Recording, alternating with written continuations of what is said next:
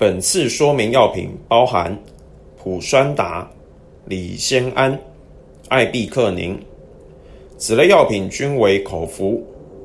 对于可正常吞咽之病人，请配开水整颗吞服即可。对于无法顺利吞咽之病人，如管灌病人，李酰胺、艾必克宁均可压碎悬浮于水中，搅拌均匀后立即服用。普酸达此药为特殊剂型，胶囊必须整颗吞服，切勿打开胶囊压碎或咀嚼服用。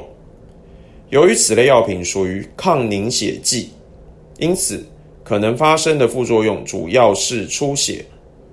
常发生出血的部位包括肠胃道、鼻腔或莫名的淤青。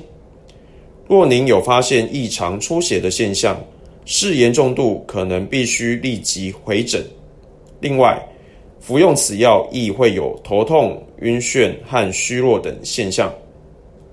副作用依个人体质发生几率有所不同，并非一定会发生。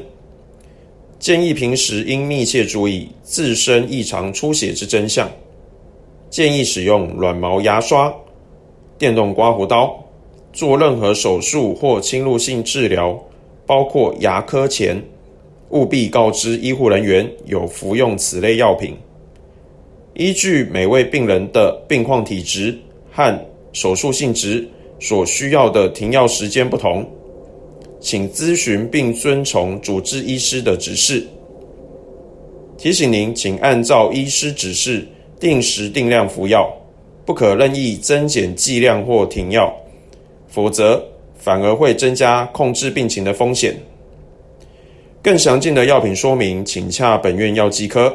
三重院区电话零二二九八二九一一一。转三一八九，板桥院区电话零二二二五七五一五一转二一三八，新北市立联合医院药剂科关心您的健康。